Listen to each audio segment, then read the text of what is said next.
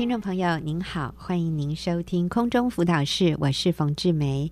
今天我请钟慧姐妹继续回来跟我们分享安心陪她一段，也就是临终关怀与哀伤辅导。钟慧你好，嗨，大家好。嗯，我们前面几次比较多谈到的是一个临终病人他心理层面上的需要啊，那但是其实在灵性上，他也是有非常真实的需要的。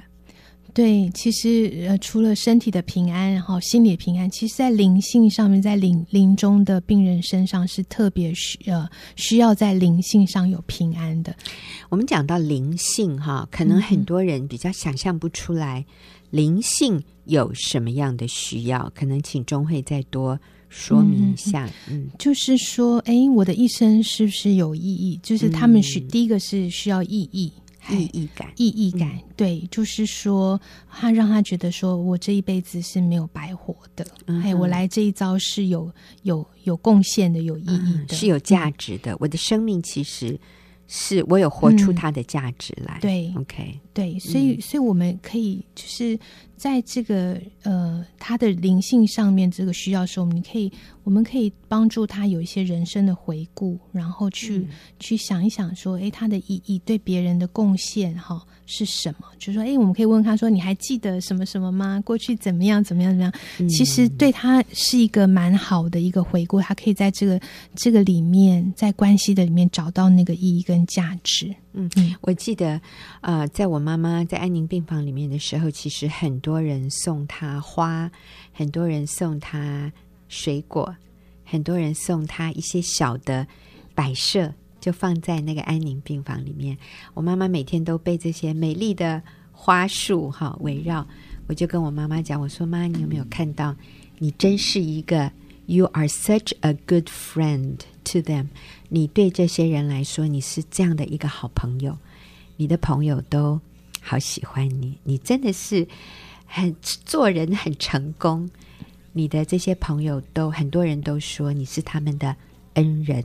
我想就是这个意思，嗯、对不对？让他感受到他这一遭没有白活。嗯，很多人是感谢他的，很多人是因为他而得到恩典、得到祝福的。对，所以这样的话也对他非常的的安慰。虽然他在病痛当中，他知道他他是很棒的。对对 对。对嗯，对，让他觉得他的生命是很有价值的。是，然后这是一个意义感的需要哈。第二个需要是宽恕，需要被宽恕跟宽恕别人的一个需要。这样，嗯、因为其实到了人人生的尽头哈，那那些结就是跟人家关系的里面哦，如果没有打开哈，他就会没有办法得到那个心灵的平安。嗯、所以人人。呃，临终病人他们很需要，就是不要带着怨恨离开这个世界，他能够解解开这个心中的结，得到宽恕或是宽恕别人，是对他们非常重要。所以，我们有时候可以帮助他说：“哎，你有没有放放不下的事情啊？嗯、那你有没有告诉我？哦、呃，你有没有什么遗憾？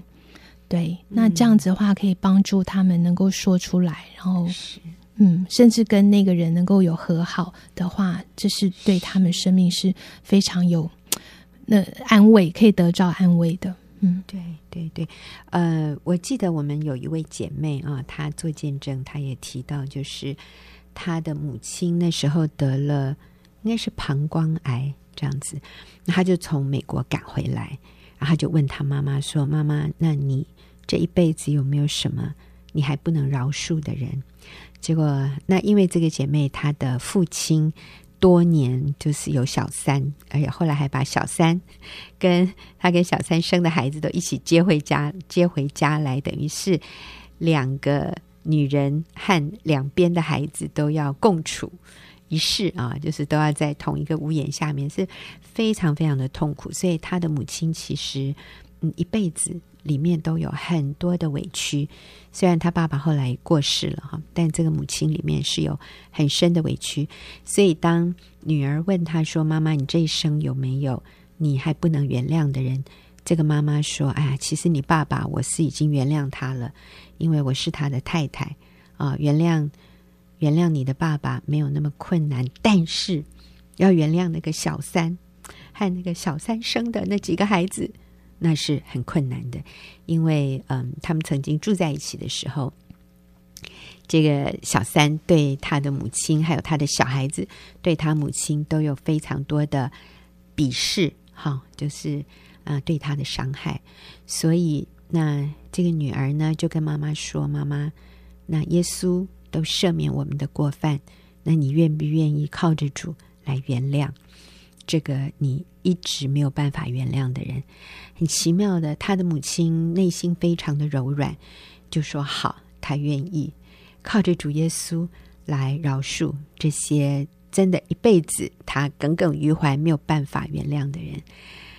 就没有想到，当他做了这样的一个决定，原谅饶恕那些。呃，曾经夺走她丈夫的这个女人，还有那几个小孩之后呢，哎，第二天竟然那个小三带着她的几个孩子就来医院里面看她。那这个是没有人能够预先想到的，也不知道这个外女怎么知道这件事，说她的母亲在医院里面，所以这个外女就带着她的几个孩子就来医院看我们这位姐妹的妈妈，就。大和解，就他们反而就是很和睦的、轻松的谈话。结果，嗯、当外女带着她的孩子离开之后呢，这个妈妈就说：“好奇怪哦，以前觉得这是不可以、不可以原谅的事情，怎么怎么现在变得这么样的轻松的就度过了哈？这一关就过了。那也因为他母亲完全饶恕了那个外女和她的孩子。”他的他母亲的癌症竟然不药而愈，哈！当然，我也不是给所有临终病人这样的一种，呃，说一定会这样发生哈。但是其实这是很重要的，啊、有的时候是因为我们里面的一些苦毒恼恨，让让我们里面很多的生理的问题产生哈。所以当这个妈妈决定饶恕那些得罪他的人。他后来又还还活了十年呢，而且那个癌症就这样不药而愈。他也他也说，我不要做化疗了，我要出院了。他们就让他出院，出院以后竟然又活了十年，健康、快乐、幸福的啊、晚年。最后这个妈妈她就是啊、有一天觉得哦，好像有一点不太舒服，就就这样的非常平安的，就是刹那之间。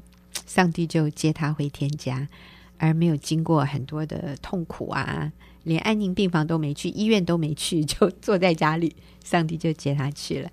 嗯，晚年他过得非常的幸福美满，所以这个饶恕的这个部分非常重要。哎，钟慧真的是一个饶恕的大能哈，饶恕的平安。嗯，所以不管不管你是什么样的一个情况，我们都不能让苦毒恼恨。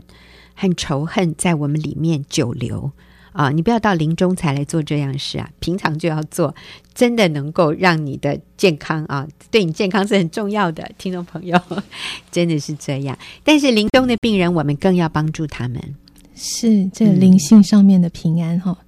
我们刚刚讲到了是一个意义，然后需要宽饶恕的部分，再来就是需要爱，嗯，就是临终病人格外的。需要爱，因为他们就是很怕孤单，然后嗯、呃、孤苦伶仃哈。那如果嗯，如果他们能够带着爱哈，然后感到生命的意义的话哈，就是就会让他们觉得不会寂寞这样子，然后是让他们生命是有盼望的。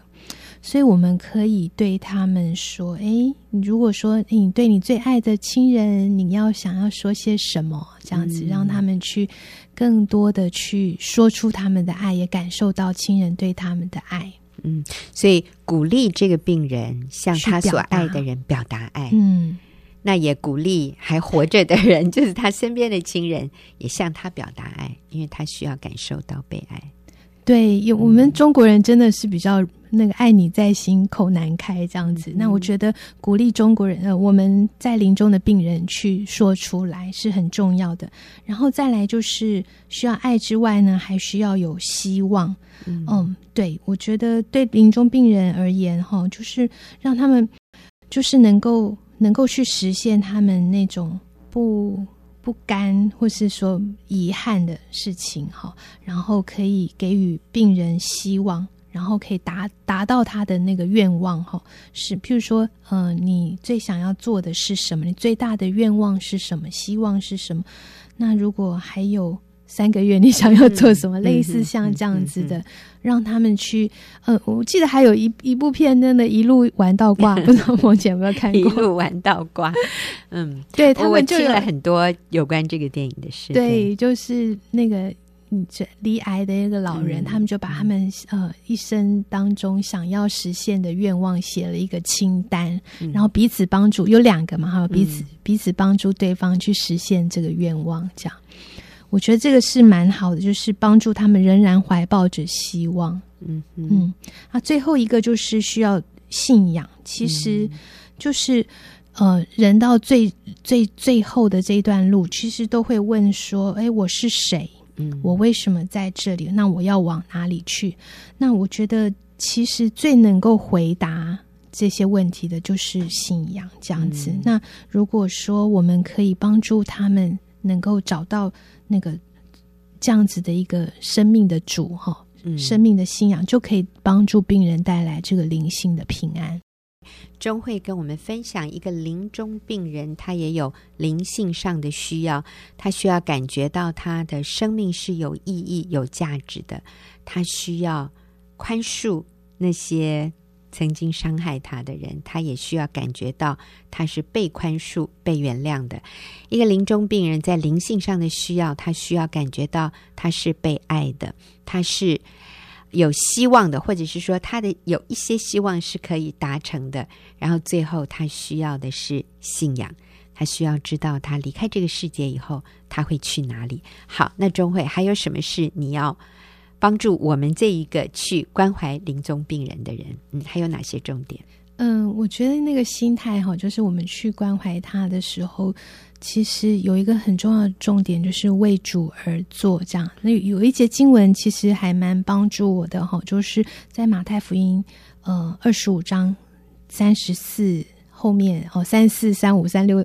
这几节哈，他就说：“你们这蒙我父赐福的，可以承受那创世以来为你们所预备的国。因为我饿了，你们给我吃；渴了，你们给我喝；我做客旅，你们留我住；我赤身露体，你们给我穿；我病了，你们看顾我；我在监里，你们来看我。”那后来耶稣后来就。做了一个结论，他说：“我实在告诉你们，这些事你们既坐在我这弟兄中一个最小的身上，就是坐在我身上了。”嗯，对，所以我们去关怀他们的时候，我觉得那个心态就是好像把病人当作是主哦，当作是耶稣一样的陪伴。嗯，耶稣是一个王的身份，嗯嗯，就是其实我觉得临终病人他们很需要的是一个那个尊严。其实我们不是去可怜他，嗯、觉得好像他生命到最最终的末了。其实，如果你把他当做是一个王，嗯嗯，今天你去你去看他的时候，其实是你的心态会有很很大的不同。嗯，对，是很有尊严，是很很，你可以从他生命里面学到很多，嗯、然后是一个尊荣的一个过程。嗯、这样，你就想到你坐在这个人身上，其实就是。坐在主身上啊，所以是很有价值的。所以我们有的时候去看望一个，可能他有很多的抱怨，或者他里面还有很多的诶情绪的人，是不容易的。是哈，那我想钟慧那个时候你服侍你姐姐也是很不容易的。对，我觉得有时候我们需要放下自己，就是以他为。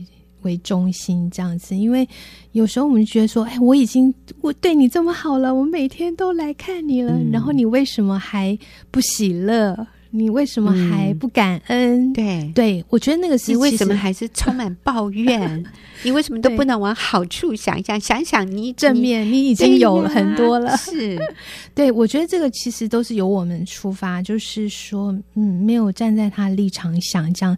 其实有时候，我们当我们放下自己的情绪去倾听的时候，就是把他当做是一个王，一个是耶稣这样子的一个方式来，嗯、就是把自己的需要降在最低的时候，嗯、我们对他的态度会不同。这样是，嗯，或者我们心里想，主啊，我是为你做，我这个主啊，真的呃，我不喜欢做，但是为了你，我愿意。好，这样一个谦卑的心。嗯，对，我还有一个，就是说，有些人就是会去看望病人的时候，就会自己好像触景生情，就是过去的那些人生的经验感受啊，嗯、他就会哭出来。其实他是是为自己而哭，他并不是站在对方的那个感受去。嗯、对，我觉得这个真的是。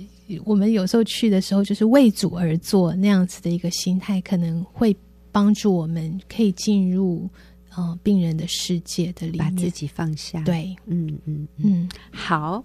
那还有我们关怀临终病人，是不是有一些步骤？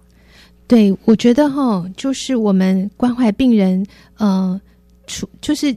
一开始哈，其实大部分应该都是我们认识的亲人哈，嗯、但是我觉得哈，我们常常是会因为他临终了，所以我们会很想要传福音给他。嗯，我觉得这是一个很重要，对我们去关怀病人应该心里要放着，因为这也是他的需要，生命的一个需要。只是就是那个步骤先后次序哦，特别是对于。你还没有信的呃朋友，或是说不大熟悉的嗯的人哈，其实我觉得关系是蛮重要的，就是你要先建立那个关怀的一个关系，嗯，然后哦你要去聆听他的需要，了解他的感受，然后让他知道你很你接纳他，好，嗯，知道呃他你愿意陪伴他，然后嗯，呃，我觉得常常就是说，当我们问他说，哎，你愿不愿意？祷告，我可以帮你为你做什么？我我可以帮你祷告吗？嗯，在这样这样的一个过程的里面，那你明白圣灵的引导时候，他都是非常愿意柔软，嗯，愿意接受这样子一个祷告祝福的，没错，没错。对，然后我觉得这样子的一个。关系的建立是可以帮助我们在后面，你要分享见证、要传福音给他的时候，是一个蛮好的阶梯。所以刚才钟慧你给我们的建议哈，关怀临终病人，第一个，我们去到他的地方，我们先关心他，问候他，你最近好不好？你现在感觉如何？嗯嗯，哎，我觉得你今天气色看起来还不错啊、哦，或者是啊、你今天感觉怎么样啊？先。建立关系，然后下面就是聆听，啊、他要讲什么，我们就专注的聆听。所以先问候，然后聆听，然后下面是啊、表达接纳、安慰。好，我就是在这边陪你，我也不一定是要来完成什么任务。好，我今天有二十分钟，我们就。坐在这里，我我就陪你，不用讲话。我记得我妈妈那个时候，最后在安宁病房，她已经不能讲话了，所以我就是陪在她的旁边，我就是看着她微笑，然后我就跟她一起看窗外的风景，她就非常开心。然后我们就是听圣诗啊，那些圣诗、圣经里面的经文，在那个时候都变成好真实哦！我从来不知道圣经里面的话语是这么样的真实，那都是诗篇的话哈。就是，我就觉得我们与主好亲近，所以就是陪伴他，所以问候、聆听、安慰、陪伴，然后呢，你说就是祷告，嗯嗯，那有没有什么我可以为你祷告的？你说如果要传福音，就放在后面，是不是？不要一去开始就说耶稣爱你，你你要不要来相信耶稣？你知道你死后要去哪里吗？其实这些都是好问题啦，是只是说我们要有前面一点关系的建立。嗯，那还有什么我们需要注意的一些礼貌吗？一些我们说一些要注意不要犯的规吗？没有，嗯，其实探访其实，嗯，有有有时候是病人看病人的精神，哈、嗯，需要一些时间，对，可能时间不要太长。然后就是说，嗯、我觉得。我们进门前先祷告是最蛮好的一个方式，要让圣灵引导我们，然后嗯、呃，有弹性的看病人的需要来做一些调整，这样子，嗯、这些都是还蛮蛮一般性的那个需需求这样子。嗯嗯啊、呃，还有有的时候，嗯、呃，是不是我们也需要戴口罩？因为可能病人他很虚弱。对啊、呃，我们是不是要消毒？啊、呃，这些很重要的。呃，不是怕他传给我们，而是怕我们有什么细菌、病毒传染给他。那这些可能事先都要注意一下。询问。但是有些人会很忌讳戴口罩，你戴口罩进去，病人觉得。你怎么这样？好像会觉得我传东西给你，觉得不礼貌，所以你可以问他说：“哎、嗯嗯嗯，我戴口罩好不好？怕传染给你。”这样子有事先询问是蛮好的。好，我觉得啊、呃，真的钟慧给我们这么多的提醒哈。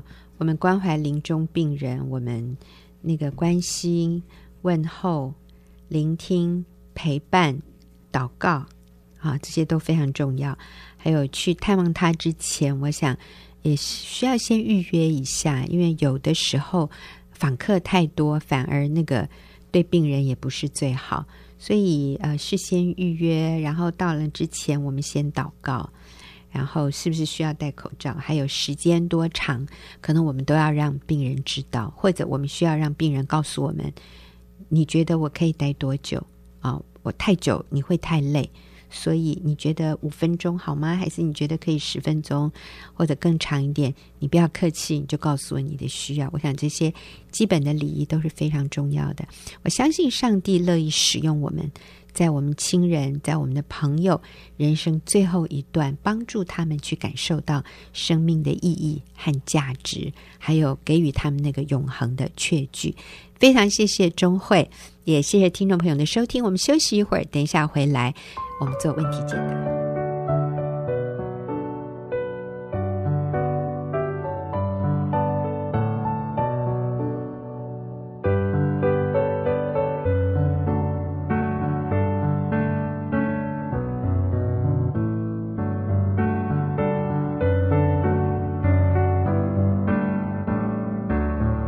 朋友，您现在所收听的是空中辅导室，我们来到了问题解答的时间。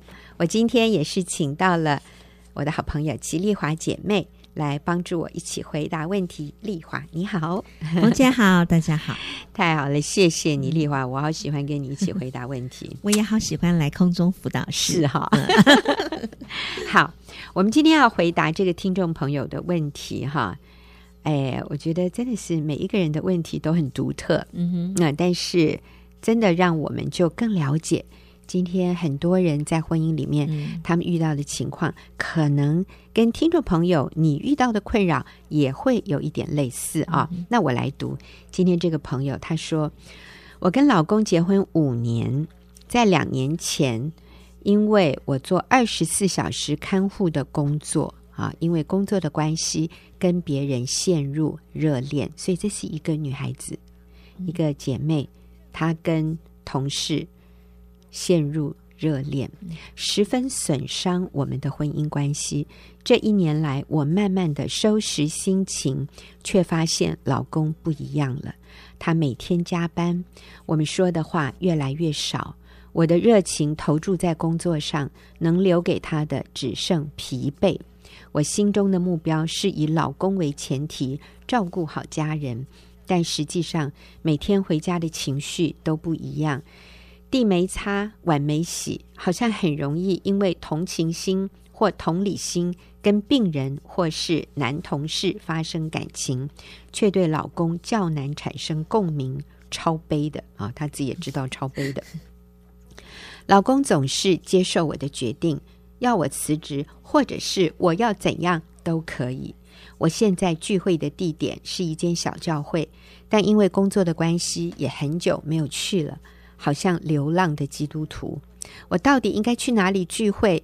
也许我真的应该先辞职啊！好、哦，所以这位姐妹其实她讲了好多嗯问题。嗯、好好，丽华，我们来帮她整理一下哈、嗯，然后看看。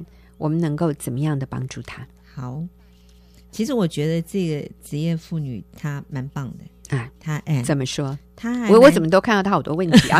你觉得她很棒？太好了，我们来听听。对、嗯，因为我觉得她有一个很好的，其实她是有目标的。嗯，她里面对自己的，她心中的目标是要以老公为前提，然后想要照顾好家人。对，嗯，所以他还是知道、嗯、知道这个重要性。对，嗯、那只不过是实际上哦、嗯、有软弱啊、嗯。哦，每天他有情绪啊都不一样。好，然后回去以后又因为职业妇女的确也是蜡烛两头烧，嗯，然后回去忙完了以后还要面对很多的家事，嗯，然后再加上他其实事实上他在工作上是碰到了一些问题，就是因为他有同情心、同理心，嗯嗯、然后面对这些男的病人，嗯，或者是同事，同事对，就会产生一些情愫跟感情，嗯，嗯那其实他基本上他是有一个很好的目标的，那。也，他也清楚自己的问题了。其实他蛮清楚他自己的里面的问题，嗯、只不过是里面他很诚实哎、欸，我觉得哦，嗯，嗯我觉得我我反而比较喜欢诚实一点。对，就是我我的确是碰到了一些问题，那这些问题怎么解决？嗯，对，嗯，那我觉得这是。嗯，其实也这是这嗯、呃，世界这社会也蛮常见这样的问题，嗯，嗯，因为男人的外遇对象大部分还是女人，对对，对，所以常常会有这种呃心中的情欲跟圣呃圣灵相争的时候，嗯，对，就是心里想要从那个行善，嗯，但是行不出来，嗯，对，但是常常就会信着顺着情欲走，嗯、那顺着情欲走了就要收败坏。嗯，对。然后我们如果顺着呃圣灵，我们就要得永生。对呀、啊，对。所以其实基本上这个姐妹，我觉得她是还蛮蛮有自知之明，只是她不知道现在该到底该怎么办。确实，我你刚刚说他很棒，我现在也看到，对，他会来求助。嗯，他没有说好了，就就这样算了吧，哈，得过且过，给他随便啦，摆烂哈。是没有，他是。有想要改善他的情况，嗯、而且就像丽华说的，他对他自己的问题，其实他还看得蛮清楚的。嗯、他最后说：“也许我真的应该先辞职。”对，哎，我真的觉得他他这是一个很正确的 想法，没错。因为这个工作让他蜡烛两头烧，嗯，让他心里愿意，但是肉体做不到，嗯、就是他他的时间。他做二十四小时看护，哎，我觉得真的非常非常辛苦。嗯，那你跟一个男性病人啊，或者如果你照顾的是女性的病人，嗯、但是他说有同事，所以可能他是在那种、嗯、像呃叫做类似医院或这样的地方，嗯、他才会有男的同事。是啊，啊，嗯，那这这么长时间的相处，非常容易日久生情。对啊，他根本没有跟他先生相处的时间。对。所以他很想以先生为优先，但是做不到。对，那个工作拦阻了他。对，没错。嗯，嗯好。所以丽华，你会怎么建议他？嗯、对，那我觉得问题我们还是要回到，因为他基本上，我我们每个人啦，其实都是，嗯、尤其他又是一个基督徒。是。那所以我们问题发生的时候，我们还是要从呃，怎么样才是神呃对我们的计划？对，对。所以我们要从神的那边来。呃，找到答案，所以我们要用合神心意的来看看。他当然有他自己的目标，他的目标是要以老公为前提，照顾好家人，这是很好的目标，这是正确的。对，这是正确。那这也是合神心意的。但更重要的，其实还有一个优先次序里面，第一个应该是我们跟神的关系。对，所以他。需要先恢复跟神的关系啊。那他也问到说，他好像是一个流浪的基督徒，嗯，对，他要去哪里聚会啊？所以他自己也很清楚。所以我们第一应该先把那个优先次序顺序先找回来。第一个是我们跟神的关系，嗯、是对，然后呃再来第二个就是家庭。对、啊，家庭以家庭为优先。嗯、那家庭里面的优先还有优先顺序，嗯、那个优先顺序是第一，我跟先生的关系。嗯、有的时候我们回到家庭以后，可能还有孩子，哦，那有还有什么？呃，爸爸妈妈、老人要照顾，常常先生又被我们放到最后去了。嗯，那所以我们还是家庭里面的第一优先顺序，绝对不要忘记，第一个是先生。配偶，对配偶。嗯然后呢，再来才是孩子，对。再来才是父母，是好是，然后最后才兄弟姐妹，才其他的人际关系。我在这里要一提，如果听众朋友你是男性，那对你来说，你在家庭除了你跟神的关系之外，第二个优正确的优先就是你的家庭，家庭里面的第一是你的老婆，是。不是你的父母，嗯、也不是你的孩子？好，这个男人女人是一样的，对，第一优先都是配偶，嗯，然后是孩子，然后才是自己的父母亲。嗯、可是我发现，在台湾这样子，或者在中国人的这样的一个文化里面，嗯、我们很容易把那个优先有的是把孝顺父母，孝顺父母，嗯、或者照顾小孩，是，然后配偶摆最后，对，啊，嗯。那是很大的问题啊，所以一定要调整优先顺序。再来第三个，行有余力。对一个女人来说，嗯、对女人行有余力才能再有工作，甚至要等孩子大了。嗯，那如果她她是没有提到她有没有孩子啦，嗯，那如果她有孩子的话，那我们更是觉得她完全是不应该啊、呃、考这考虑工作，应该以孩子、嗯、家庭为需要优先。那嗯、呃，对，这这个优先顺序要先啊。呃走在合神心意的目标跟优先顺序里面，然后另外就是神，我们要先很确定的知道神给女人最尊贵的身份是什么。嗯，很多我们都觉得，嗯啊、呃，常常是外面的那些带给我价值观感，嗯、好像或者是服饰。嗯，有的时候我们会觉得，那我的优服饰是代替了啊，我们跟神的关系，好像那个是比较尊贵的。那神给女人最尊贵的身份，其实是啊。呃我们是神的儿女，嗯，再来是妻子，再来是母亲，这才是我们最尊贵的身份。太不是那些什么呃职位啊，或者是 薪水。我是护士啊，我是老师啊，是我是秘书啊，我是工程师，嗯、我是医生，嗯，那些都是在神的儿女、妻子和母亲之后的。位分，我们这个阶段是进行问题解答，然后我跟齐丽华姐妹，我们一起回答一位听众朋友的问题。那基本上，她是一位已婚的女性，但是她自己有了外遇，因为工作的关系，呃，可是她也结束了这个外遇的关系，嗯、然后她现在啊、呃，愿意回来跟她先生好好的来重建他们的婚姻。当然，他们有这样讲啦。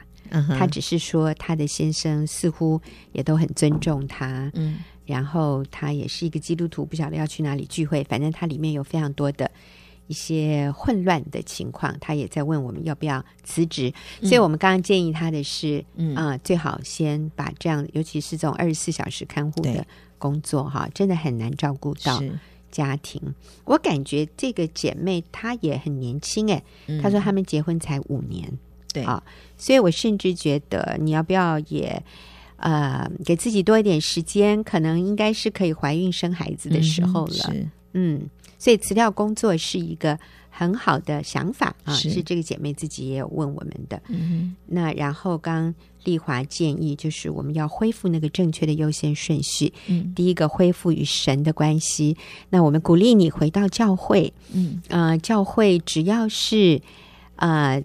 这个信从圣经真理的一个信仰纯正的教会，嗯，管它大小或者是什么派别的都不是最重要的哈，就是它是相信圣圣经真理的教会，嗯。呃，然后我们也建议这位姐妹，你要要非常积极的去恢复你跟你先生的关系。嗯、是，嗯、呃，所以要其实他。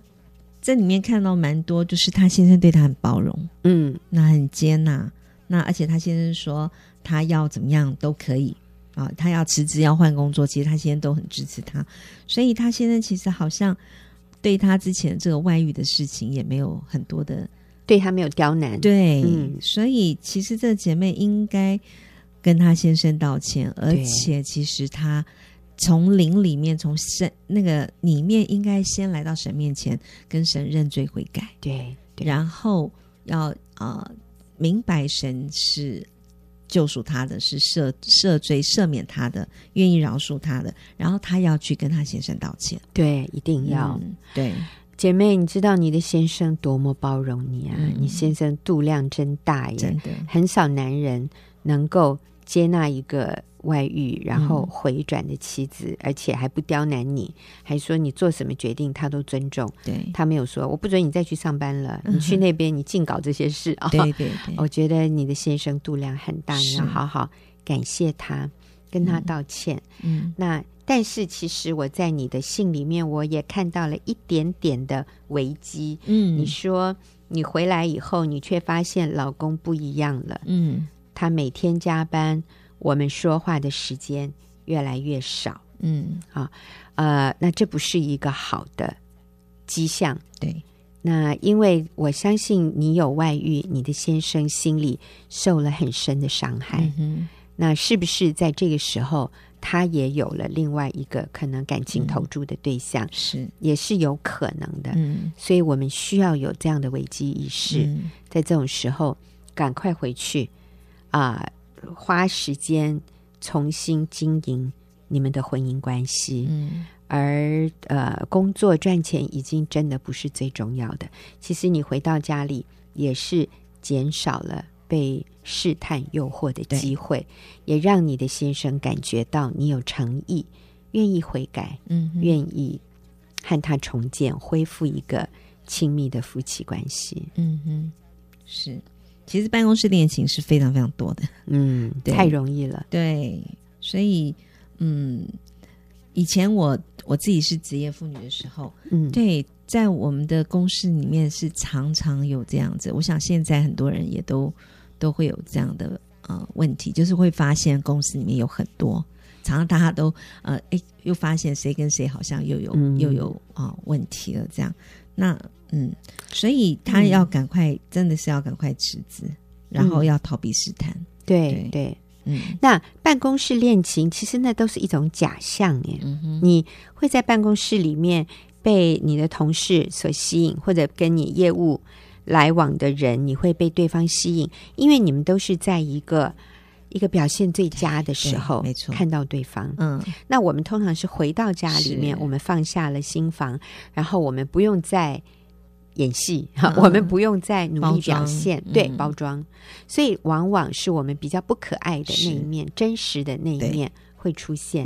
很多男人在外面口若悬河，哇，跟别人讲话讲得津津乐道，是，可是回到家里他没话讲。对，他看到他太太，他一句话都讲不出来，嗯、他也不晓得要讲什么，是。因为那不是他的舞台，所以这他就像泄了气的皮球。是，那当然，太太看你。我也很高兴啊，嗯，那你太太也白天忙了一天，晚上你太太正期待你可以跟她接手，哎、嗯，小孩子就给你了，嗯，家事也请你帮忙了，是，那这个时候你就觉得，哎呦，这个女人怎么专找你麻烦？嗯，办公室那些女的都很仰慕你，是，那你知道这是一种假象，嗯哼。哎，有一天你跟办公室那个女的也生活在一起五年十年，你看会不会同样的事情发生？所以你现在认为那个人比较合适你，那个人比较爱你，跟那个人在一起比较快乐，那是在骗自己。其实女不用五年十年，哎、我觉得有的时候啊，女人在外面也是蛮貌美的，嗯、回到家就卸了妆，对呀、啊，然后也是卸下了很多那个外面的包装啊，回来也是啊，不会像外面嗯、呃、表面要。要很客气啊，微笑啊，嗯、啊，然后回到家就哇，里面很多垃圾啊，嗯、可能情绪啊，嗯、都想要在家里放松，或者是。嗯、所以，其实我们建议的是，姐妹们，我们把它反过来，哈、哦。所以白天你先生去上班的时候，嗯、你赶快给自己。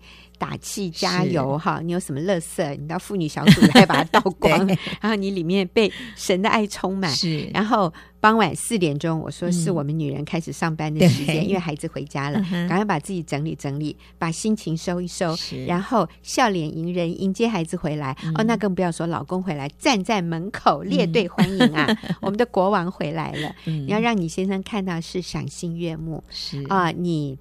你不一定要穿的那么华丽，嗯、但是你要让你先生看到你是有精神的，是。你是可以服侍他的。是，那你下午四点钟开始上班，到第二天早上八点你才下班，中间随时 on call 这样子。啊，我们随时接受他的召唤，这样。嗯，那你想想看，如果我们把我们的焦点放在经营一个甜蜜幸福的。婚姻关系，先生回来，我们是可以给他的，嗯、而不是我们里面都是垃圾，想倒在他的身上。如果每一个男人知道他回家，他的太太心情愉快，家里是整齐、赏心悦目，嗯、然后孩子的需要也都满足了，他真的可以回到家放松。是啊、呃，他回到家是一个。不是在给他很多压力的一个地方。我相信，要男人在外面有外遇，想要在外面流连忘返，嗯、那个几率是低的。是，嗯，没错。所以，好，我们对这位姐妹的建议，就是有正确的优先顺序。嗯、我们建议你真的是辞掉工作，嗯，然后回家好好的重建你跟丈夫的关系，嗯、去跟他道歉，是，然后把自己哎整理整理，好，嗯、哎也预备怀孕吧。是，好，你还有没有最后一句话？嗯，趁年轻赶快生孩子。对对对，好，谢谢听众朋友的收听，那我们就下个礼拜再会。